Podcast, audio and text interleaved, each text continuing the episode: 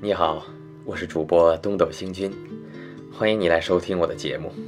今天继续为大家演播鲁迅先生的散文集《热风》，请您收听。热风十六，但我们应该明白，人格的平等也是一种外来的旧思想。现在经验既已登坛。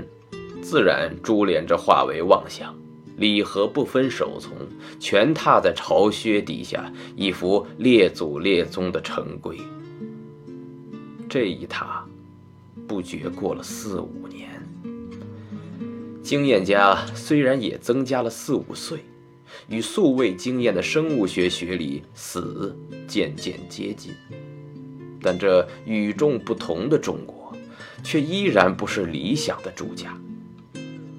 一大批踏在巢穴底下的学习诸公，早经竭力大叫，说他也得了经验了。但我们应该明白，从前的经验是从皇帝脚底下学的，现在与将来的经验是从皇帝的奴才的脚底下学的。奴才的数目多，新传的经验家也愈多。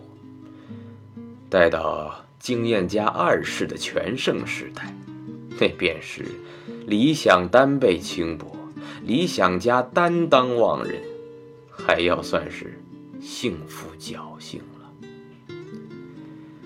现在的社会分不清理想与妄想的区别，再过几十还要分不清做不到与不肯做到的区别，将要扫除庭园。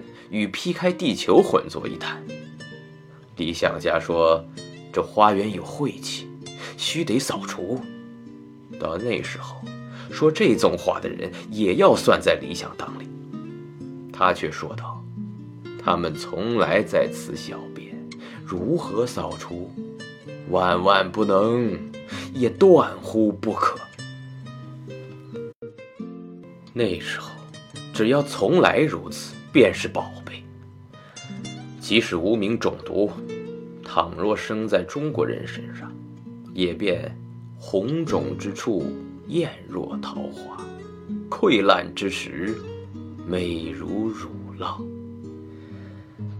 国粹所在，妙不可言。